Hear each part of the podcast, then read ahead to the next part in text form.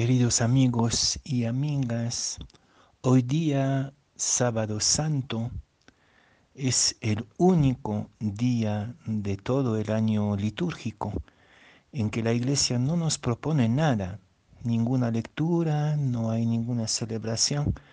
Estamos en esta espera ansiosa de la vigilia pascual y de, todo, de toda la celebración del gran misterio pascual. Entonces es un poco como si una vez al año el creyente tuviera que experimentar una parte de ateísmo. Hay una imagen de Dios, hay una religión como seguridad que hay que soltar y como Jesús entrar en el gran desierto del silencio de Dios Hoy día pareciera que Dios no tiene nada que decirnos y nos deja a la intemperie de nuestro corazón, de nuestra mente.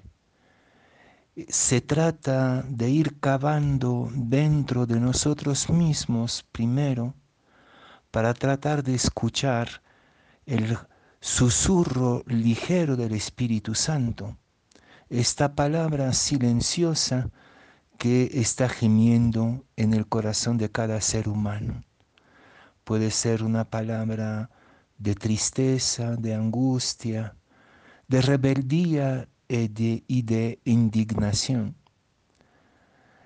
Es el día en que hay que dejar atrás todas las muletas supuestamente ligadas a la fe la fe no nos trae ninguna receta, no es seguridad, no es garantía, no es seguro.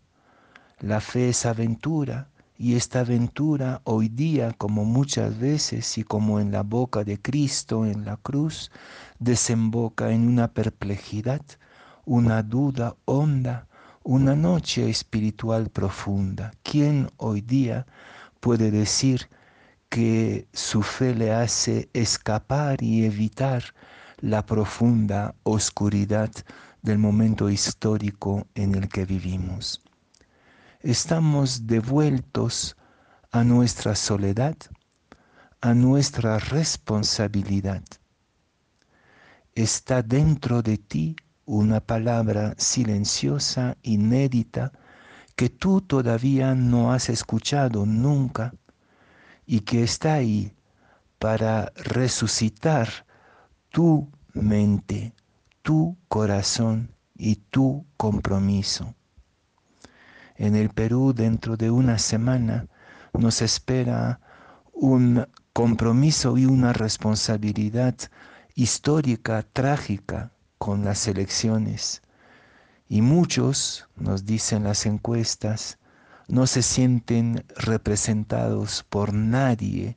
Ninguna de estas palabras de viento de nuestros políticos parece convencer a la gran mayoría de los ciudadanos.